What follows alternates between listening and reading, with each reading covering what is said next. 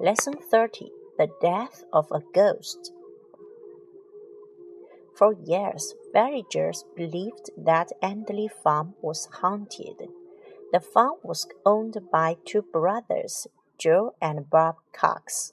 They employed a few farm hands, but no one was willing to work there long. Every time a worker gave up his job, he told the same story. Farm laborers said that they always woke up to find that work had been done overnight. Hay had been cut and cow sheds had been cleaned. A farm worker who stayed up all night claimed to have seen a figure cutting corn in the moonlight.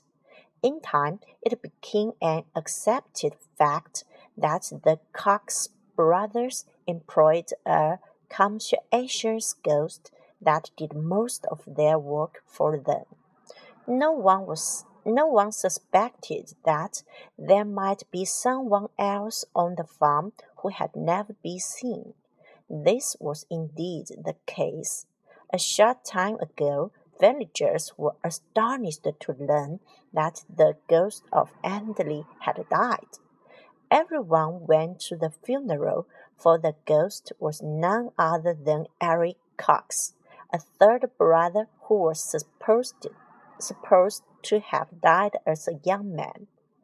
After the after the funeral, Joe and Bob revealed a secret which they had kept for over fifty years.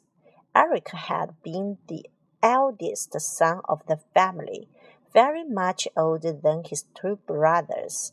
He had been obliged to join the army during the Second World War. As he hated army life, he decided to desert his regiment. When he learned that he would be sent abroad, he returned to the farm and his father hid him until the end of the war. Fearing the authorities, Eric remained in hiding after the war as well.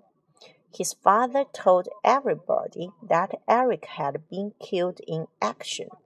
The only other people who knew the secret were Joe and Bob.